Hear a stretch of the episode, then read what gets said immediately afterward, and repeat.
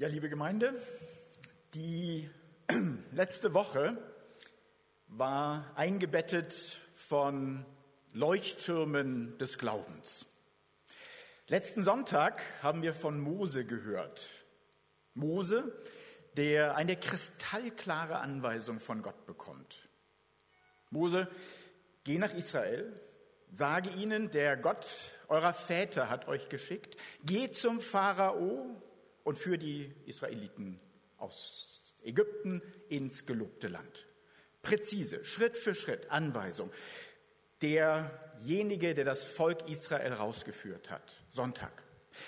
Gestern, Samstag, Leuchtturm des Glaubens, Reformationstag, Martin Luther, Reformator der Kirche und der in Wittenberg die Thesen an die Tür genagelt haben soll.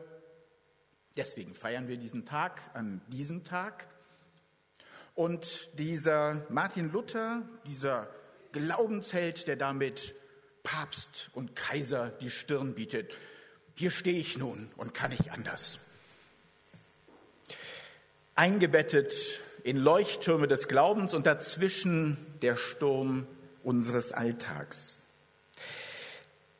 Wenn man so ein bisschen dichter rankommt an diese Leuchttürme, merkt man, dass da durchaus Risse drin sind im Gemäuer. Wir haben das beim Mose sehr deutlich letzten Sonntag gehört, dass diese kristallklare Aufforderung nicht mit einem gesagt, getan beantwortet worden ist, mit einem Jawohl, sondern dass der Mose doch einen ganz langen Weg hatte, bis er sich mal so allmählich mit dem Gedanken vertraut gemacht hatte und selbst die Langmut Gottes ziemlich strapaziert hat. Und auch wenn wir uns diesem anderen Leuchtturm des Glaubens etwas nähern, dann sehen wir da auch massive Risse im Gemäuer. Diejenigen, die sich mit Martin Luthers Vita mal beschäftigt haben, die werden wissen, wie er gerungen hat um den Willen des Herrn.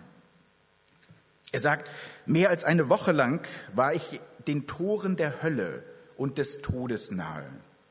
Ich zitterte an allen Gliedern. Christus war mir verloren. Ich war hin und her geschüttelt von Verzweiflung und Gotteslästerung. Und in solchen Phasen hat in seinen Ohren das Jesuswort gedröhnt, Matthäus 7, Vers 21. Es werden nicht alle, die zu mir sagen, Herr, Herr, ins Himmelreich kommen, sondern die den Willen tun meines Vaters im Himmel. Verzweifeltes Ringen um den Willen Gottes. Er hat mit Kreide, ich bin getauft, auf einen Tisch geschrieben, um die letzte Sicherheit seines Glaubens in der Verlorenheit zu greifen.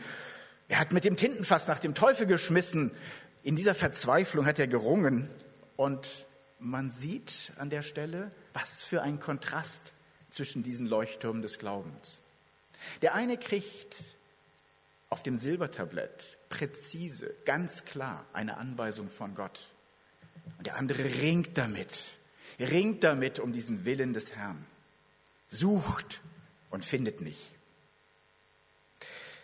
Dazwischen Ihre Woche, dazwischen meine Woche. Und selbst wenn ich die Turbulenzen und Stürme des Alltags mir angucke, wirken die doch vergleichsweise klein gegen dieses gewaltige Ringen. Ich muss sagen, ich habe also keinen präzisen Anruf Gottes bekommen. Ich weiß nicht, wie es Ihnen gegangen ist. Und ähm, ich habe auch nicht mit Tintenfässern um mich geworfen, wie mein Namensvetter. Ähm, also von daher eine in der Hinsicht doch eher ruhige Woche. Und trotzdem ist es so, dass die Frage nach dem Willen Gottes immer wieder an die Tür pocht. Da ist zum Beispiel momentan im Briefkasten immer mehr Post drin von Organisationen, die um eine Spende bitten. Und da stehe ich so davor, gucke es mir an und denke dann, bin ich gemeint? Ähm, wie viel? Da oder da oder da oder überall? Überall wie viel? Ich habe ja meine Prinzipien, aber gelten die eigentlich auch im Corona-Jahr? Oder ist die Not nicht vielleicht noch größer? Sollte man da nicht noch mehr machen können? Anfrage, Aufgabe in der Gemeinde. Ähm, ich sitze da, höre mir das an und denke, bin ich eigentlich gemeint? Oder Großputztag. Ist das jetzt eine Anfrage von Sibylle, von Gott oder von beiden?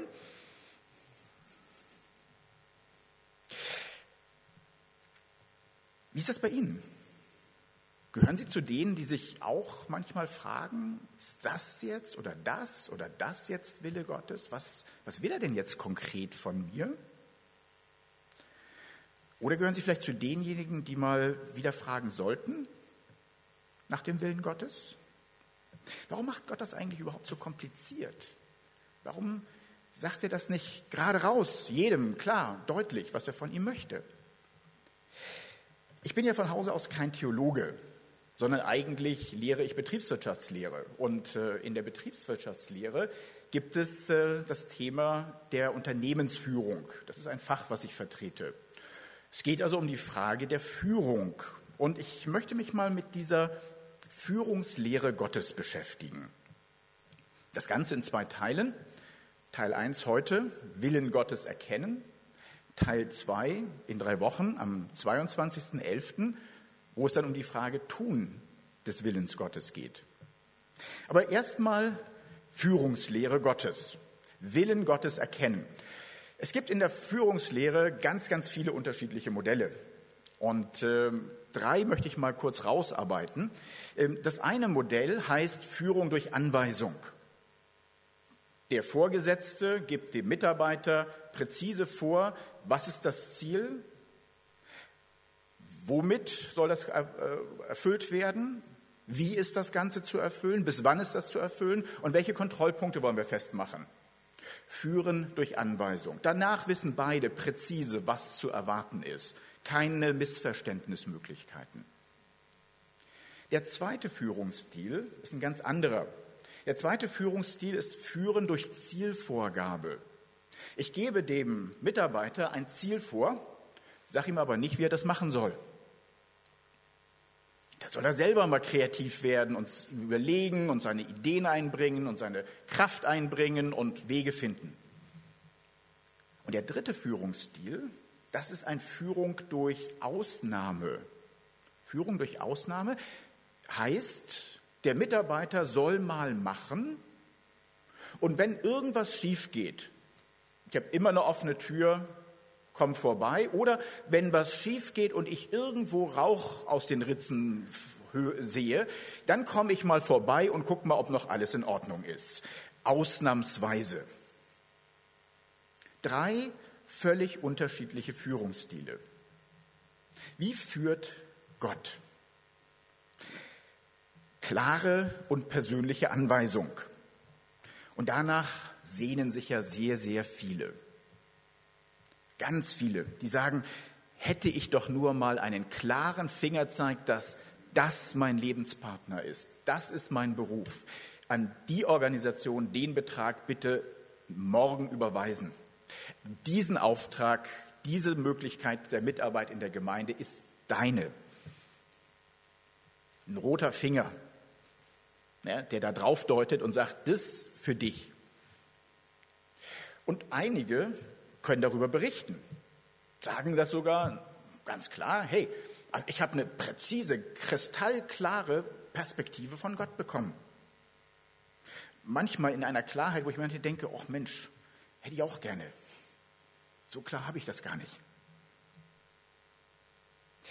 Das Interessante ist, aus Sicht der Führungslehre ist dieser Anweisungsstil ein besonders problematischer. Dieser Anweisungsstil, der wird nur in einem einzigen Fall für sinnvoll gehalten.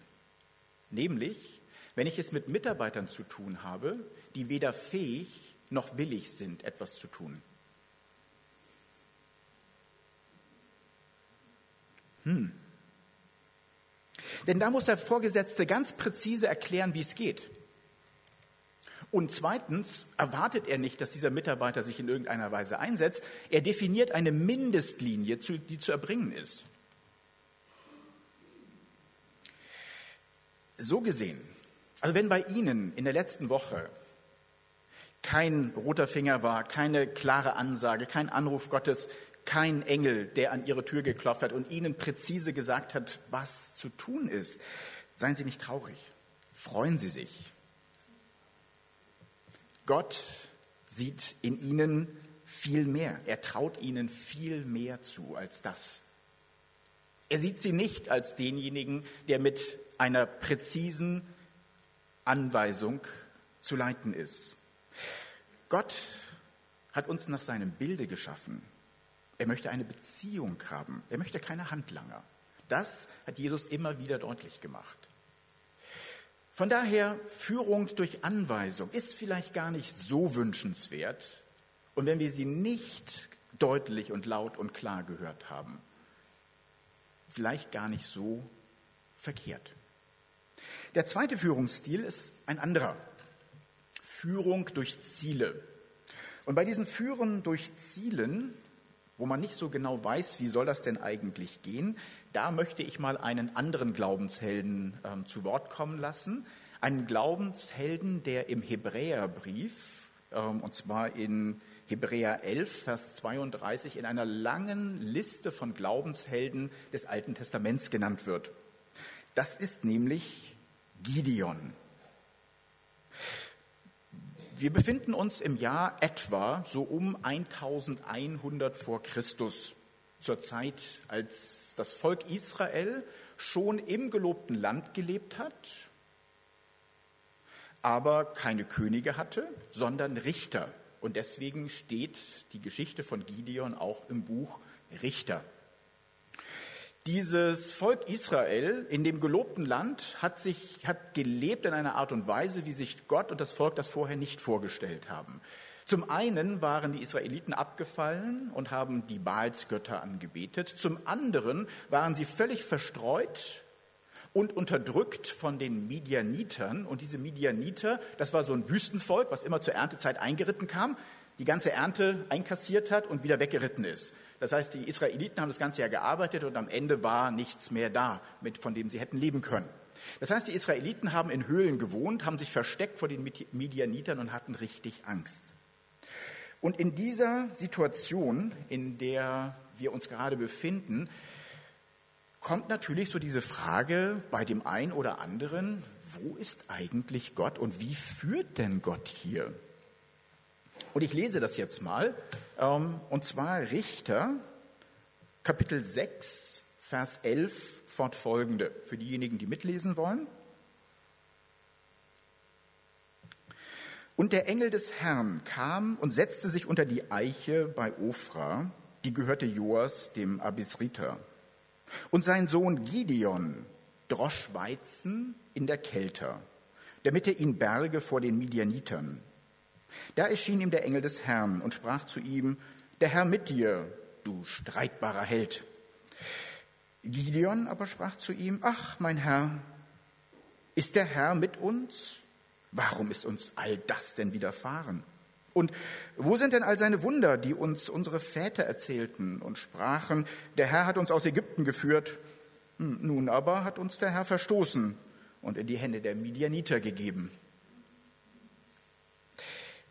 Ich weiß nicht, ob Sie sich das so plastisch mal vor Augen gerade gemalt haben, was da passiert, aber diese ganze Szene, die hat schon was enorm Komisches. Da ist dieser Bauernsohn Gideon, der in der Kälte, also in einem Loch drin ist, heimlich den Weizen ausklopft, schnell was beiseite schafft, damit die Midianiter ihn nicht finden, nicht hören, nicht sehen und dann versteckt er sich wieder. Und dann tritt dieser Engel des Herrn auf ihn zu und sagt, du streitbarer Held. Ich wünschte, ich könnte in das Gesicht dieses Engels sehen, während er das gesagt hat. Und ich bin mir fast sicher, dass er anders als Menschen, trotz dieser komischen Situation, dieser Realsatire nicht gelächelt hat, sondern dass dieser Engel tatsächlich das so gemeint hat, wie er das gesagt hat. Gideon übrigens heißt Baumfäller, also bärenstark. Der, der da unten im Loch sitzt und sich versteckt, dass ihn bloß keiner sieht. Und wie reagiert unser Gideon, unser Baumfäller, auf diese versteckte Zielsetzung? Denn darum geht es ja. Gott führt durch Ziele. Zielsetzung, streitbarer Held, Streit, also steh auf und tu was. Ja, tu, tu auch was. Er macht genau das, was Michael seinem Lied besungen hat. Er sagt, boah, nee, ja, welcher Gott? Und wenn dieser Gott, der das alles zulässt hier, wenn das der Gott ist und der lässt das zu, warum soll ich denn dann kämpfen? Das nennt Luther Zweifel. Zweifel bedeutet, ich zweifle, ich vertraue nicht auf die Mächtigkeit eines Gottes und ich vertraue nicht auf die Liebe eines Gottes. Wenn dieser Gott, der all das zulässt, dieser Gott ist, wieso soll ich denn dann als streitbarer Held für diesen Gott in den Kampf ziehen? Und dieser Zweifel ist teuflisch. Denn schon im Paradies sagt die Schlange, meint Gott das wirklich gut mit euch? Zweifel an dem liebenden, an dem mächtigen, an dem barmherzigen Gott. Ja, so ist erstmal unser Gideon angesprochen worden. Und er reagiert mit Zweifel, noch viel gravierender als Mose letzte Woche. Mose hat eine ganze Weile gebraucht, bis er Gott zum Zorn gebracht hat. Bei Gideon geht das schneller. Ähm, dem Engel gegenüber zweifelt Gideon angesichts dieses Ziels und sagt, völlig illusorisch, ja, ich nicht. Und anschließend spricht Gott selbst. Vers 14. Der Herr wandte sich an ihn, ihn Gideon, und sprach, Geh hin in dieser deiner Kraft, du Baumfäller. Du sollst Israel retten aus den Händen der Midianiter. Siehe, ich habe dich gesandt. Er aber sprach zu ihm, Ach, mein Herr, womit soll ich denn Israel erretten? Siehe, mein Geschlecht ist das geringste in Manasse, und ich bin der jüngste in, meinem, in meines Vaters Haus. Der Herr aber sprach zu ihm, Ich will mit dir sein, dass du die Midianiter schlagen wirst wie einen Mann. Wir sind über den Zweifel hinaus Gott spricht, alle, alle Unklarheit beseitigt. Ja? Kein Zweifel mehr. Aber Anfechtung. Bin ich wirklich dieser auserwählte Held, dieser streitbare Held, der Israel jetzt aus der Hand der Midianiter erretten soll? Ich komme aus dem kleinsten Volk, ich komme aus dem verachtetsten Volk, ich bin der Jüngste in meinem Haus lauter gute Argumente, warum ich das nicht sein sollte. Mein, nicht Zweifel an Gott, sondern Zweifel daran, dass ich tatsächlich mit meiner Kraft diesem Ziel dienen kann. Bin ich eigentlich eine kluge Wahl, lieber Gott? Das nennt Luther Anfechtung. Zweifel und Anfechtung. Zwei völlig unterschiedliche Dinge. Ja. Beides hindert mich, dem Ziel Gottes nahe zu kommen, weil ich mich nicht auf den Weg mache, weil ich erstmal da stehen bleibe und sage, nee, ähm, sehe ich nicht. Aber Gott führt und Gott führt weiter. Gott führt weiter durch Zielsetzung. Wie reagiert denn unser Glaubensheld Gideon jetzt, nachdem Gott gesagt hat, ich bin mit dir? Lass dir an meiner Gnade genügen. Meine Zusage muss reichen. Mehr kriegst du nicht. Er sagt, ja, schon. Also toll, dass du bei mir bist, lieber Gott. Das finde ich ja auch prima eigentlich, wenn ich so richtig darauf vertrauen könnte. Aber ich bin immer noch nicht so ganz sicher, habe ich das wirklich richtig verstanden?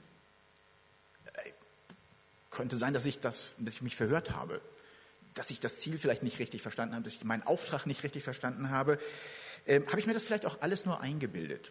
Ist das vielleicht auch mehr mein Wunsch als dein Auftrag, dass ich das machen soll? Weil da wäre ich ja jetzt sozusagen Heerführer Israels und war ich ja bisher noch gar nicht. War das wirklich die Stimme des Herrn, die mich da angesprochen hat? Ist das wirklich Gottes Ziel für mich?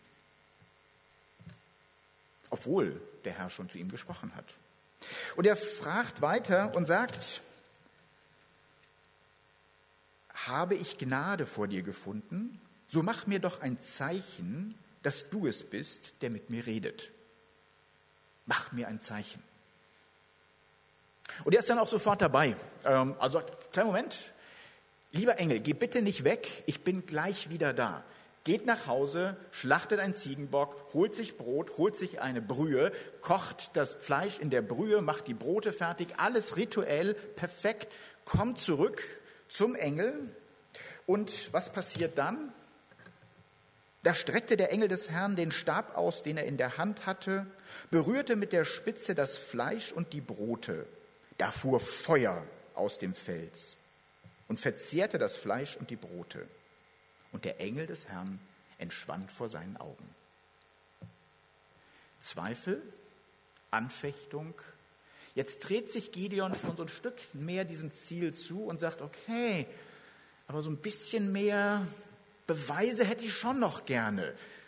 Und Gott wird nicht wütend, sondern sagt, ja, du bekommst das. Und der Engel des Herrn tut ein Zeichen, tut ein Zeichen. Und in dem Moment, in dem Moment ist Gideon überzeugt und sagt, ja, ja, jetzt ist das das Ziel. Erster Schritt, er legt sich schlafen. Und in der Nacht erscheint ihm die Stimme des Herrn und sagt, pass auf, Gideon, erster Schritt auf deinem Weg zu diesem Ziel, geh und zerstöre den Baalstempel auf dem Grundstück deines Vaters, hau die Askera-Statue um, zerkleiner das Ganze zu Kleinholz, nimm einen Stier deines Vaters und opfere darauf diesen Stier. Also das waren so 25 Todesstrafen auf einmal, die darauf standen. Und äh, Gideon tut, was der Herr von ihm möchte. Er macht zaghaft die ersten Schritte, indem er sich so ein paar Leute holt, in der Nacht genau das so tut, wie, der Gott von ihm, wie Gott ihm das von ihm wollte. In der Nacht, nicht mehr in der Kälte, er sitzt nicht mehr da, er schläft eigentlich, er geht jetzt los, aber in der Dunkelheit. Also, ich glaube schon, dass Gott jetzt mit mir ist und hat es mir eigentlich auch schon gezeigt. Und das Ziel sehe ich auch immer klarer vor mir, aber Nacht ist vielleicht doch ein bisschen sicherer als Tag. Ähm, von daher so äh, ängstlich ist er schon noch auf dem Weg zu diesem Ziel. Und es kommt, wie es kommen musste. Nächster Tag, es kommt raus.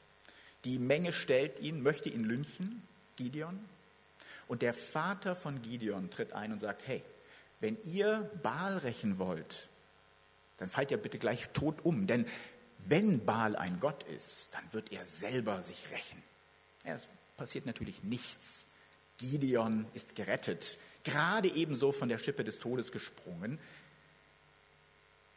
Vierter Schritt auf der Reise des Gideon. Erste Erfahrungen, erste Bestätigungen. Die Reise des Gideon geht weiter. Die Reise des Gideon geht weiter und damit werden wir uns beim nächsten Mal tun, denn jetzt ist Gideon im Modus des Tuns des Willens Gottes. Jetzt fängt er an, selber zu agieren. Jetzt wird er immer stärker. Ja, damit werden wir uns beim nächsten Mal beschäftigen. Aber zunächst mal, wie führt Gott? Gott setzt ein Ziel und er ist wirklich sehr, sehr geduldig mit uns. Er kennt uns. Er hat uns geschaffen. Er weiß, dass wir nicht sofort darauf anspringen. Ja, hurra schreien und mit beiden Beinen losspringen müssen wir nicht. Wir dürfen an der Stelle diesen ganzen Weg, den Gideon uns hier vor Augen malt, mitgehen. Gott führt durch sehr große Ziele und wir dürfen mitgehen. Er nimmt uns mit. Ähm, der Schweizer Theologe Küng hat mal gesagt, der Glaube an Gott ist wie das Wagnis des Schwimmens. Man muss sich dem Element anvertrauen und sehen, ob es trägt. Sehr wahr. Gideon springt nicht ins Wasser. Gideon tippelt so rein, prüft erstmal, erster Schritt, taucht mal kurz unter und fängt dann mal so mit kleinen Schwimmbewegungen an. Die Reise geht weiter. Er ist auf dem Weg. Aber unser Ziel war ja, dass wir mal überlegen, wie führt Gott? Entweder gibt er eine sehr klare, kleinteilige Handlungsanweisung oder er malt uns ein großes Ziel vor Augen und sagt hinterher, hey, ich begleite dich auf dem Weg zu diesem Ziel. Ich nehme dich mit und ich bilde so allmählich in dir die Überzeugung heraus, dass du es auch wirklich erreichen kannst, dass du es bist, der damit gemeint ist. Bleibt noch ein dritter Führungsstil. Es kann Ihnen so gegangen sein, wie es mir letzte Woche gegangen ist, dass ich kein ganz großes Ziel verfolgt habe, also nur versucht habe, irgendwie die Nase über Wasser zu halten ähm, und ähm, dass ich auch keinen klaren Anruf bekommen habe von Gott. Ich gehöre zur dritten Gruppe für die letzte Woche. Und diese dritte Gruppe, die wäre eben einfach so, dass ich da bin und mich frage, was ist denn jetzt eigentlich wirklich Gottes Wille? Er hat mir da keine Klarheit gegeben und auch nicht das große Ziel vor Augen gemalt. Mary Shah, einigen von Ihnen bekannt, Pastorin in Stuttgart, hat das mal folgendermaßen beschrieben. Sie sagte, für sie ist das so ein bisschen wie Kinder in einem großen Garten Gottes.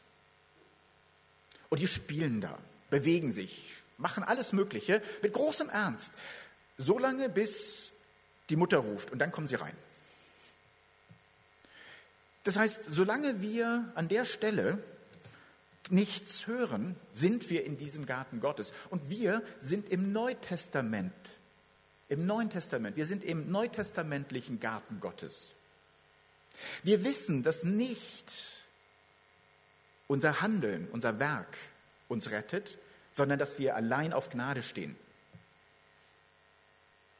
Und das hat uns Martin Luther letzten Samstag spätestens wieder deutlich gemacht dass wir allein auf Gnade stehen. Es ist nicht unser Werk und es ist nicht unsere Perfektion. Schön, wir leben in der Freiheit der Kinder Gottes im Garten des Herrn und haben ein freies Feld vor uns und dürfen einfach mal was tun, ohne eine ganz klare, präzise Anweisung zu haben. Das ist doch großartig. Trotzdem fragt man sich vielleicht ab und an mal, wie soll ich denn mit dieser Freiheit als Kind Gottes jetzt eigentlich verantwortungsbewusst umgehen, wenn ich das denn möchte und das möchte ich eigentlich, weil ich ja meinem Herrn dankbar bin dafür, dass er mich gerettet hat. Also wie möchte ich denn jetzt leben? Und auch dazu gibt es eine Wegweisung in der Bibel. Und wir gehen jetzt konsequent aus dem Alten Testament in das Neue Testament. Denn wir leben ja im Garten des Neuen Testaments. Und in diesem Garten des Neuen Testaments gibt es eine Geschichte in Matthäus 25, Vers 14. Und die beginnt so. Christus. Gleich wie ein Mensch, der über Land zog, rief seine Knechte und vertraute ihnen seine Habe an. Und einem gab er fünf Zentner Silber, dem anderen zwei, dem dritten einen, einem jeden nach seiner Tüchtigkeit und zog weg. Haben Sie es gemerkt? Der Herr hat vergessen zu sagen, was die mit dem Geld machen sollen. Der gibt ihnen fünf, drei, eins und geht. Ja, und nun? Was mache ich jetzt damit? Freiheit der Kinder Gottes, toll. Sie wissen, was passiert ist. Einige davon, einige, zwei der drei Knechte überlegen, naja, was würde denn der Herr von mir wollen? Was wäre denn in seinem Sinne? Und fangen an, damit zu arbeiten, das einzusetzen, es zu mehren. Und irgendwann kommt der Herr zurück und dann sagt er zu dem ersten, Vers 21, Ei, du frommer und getreuer Knecht. Du bist über wenigem getreu gewesen, ich will dich über viel setzen. Gehe ein zu deines Herrn Freude. Und was war jetzt genau die Leistung, für die der getreue Knecht belohnt wird? Treue. Es war Treue.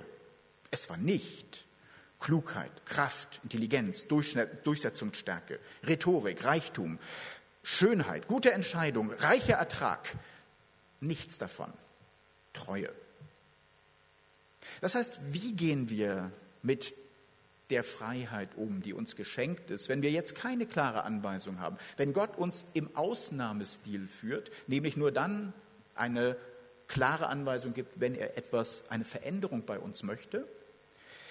Er sagt, frage dich, what would Jesus do? Was würde Jesus tun? Frage dich nach diesem Willen. Und wir haben so viele Quellen. Seit Martin Luther haben wir die Bibel auf Deutsch. Mehr als 1000 Seiten auf Deutsch, die wir lesen können, wo wir den Willen des Herrn auf 1000 Seiten im Alten Testament und im Neuen Testament finden. Wir haben die Möglichkeit, diese Bibel sich selbst auslegen zu lassen. Wir sind nicht darauf angewiesen, dass irgendjemand diese Bibel für uns auslegt. Ja, wir, diese Bibel legt sich aus, sola scriptura. Ja. Wir haben das Gebet, wir, sind, wir können mit Gott in Kontakt stehen. Wir haben Brüder und Schwestern in Christus, mit denen wir ins Gespräch kommen können. Und Bonhoeffer sagt, der Christus im eigenen Herzen ist schwächer als der Christus im Herzen des Bruders und der Schwester natürlich. Und wir haben die Erfahrung mit Gott, ganz im Sinne von Gideon. Wir dürfen das tun, was er sagt, und wir dürfen uns auf diesen Weg machen mit ihm. Das heißt, was ist die Aussage dieses, Neu dieses Gleichnisses ähm, für uns heute in der Frage der Führung Gottes? Es kommt nicht darauf an, was du erreichst. Es kommt darauf an, dass du danach suchst, was Jesus tun würde. Führungslehre Gottes. Drei Führungsstile. Wie führt Gott? Gott führt manchmal mit klaren Anweisungen. Und es gibt Menschen, die sehr klare Anweisungen bekommen. Und wenn das für dich der Fall ist, dann ist das gut.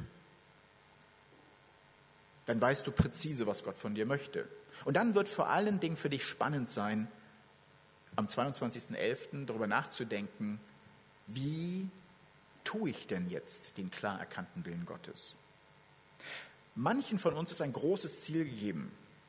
Und wir sind vielleicht auf dem Weg zu diesem Ziel, noch in der Stufe des Zweifels oder in der Stufe der Anfechtung oder einen Schritt weiter mit ersten Zeichen der Bestätigung oder mit ganz konkreten Erfahrungen mit Gott unterwegs zu sein. Aber so allmählich richten wir uns aus auf dieses große Ziel. Der Herr mit dir, du streitbarer Held. Und wenn du im Garten Gottes sitzt und keine Anweisung hast, auch nicht das ganz große Ziel für dein Leben siehst, dann gibt es ganz viele Möglichkeiten, wie du dich orientieren kannst, wie du Gott kennenlernen kannst, wie du seinen Willen kennenlernen kannst, wie du ihm treu sein kannst. Und dann, wenn du das machst, mach einfach. Augustinus, der Kirchenvater Augustinus, hat mal gesagt, liebe Gott und dann mach, was du willst.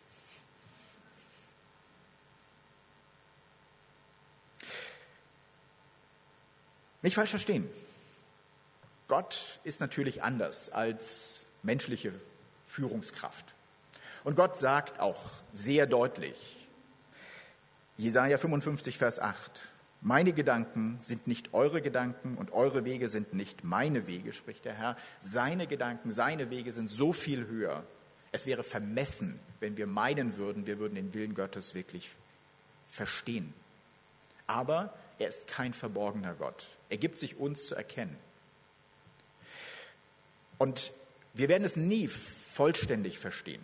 Wir werden es nie vollständig treffen.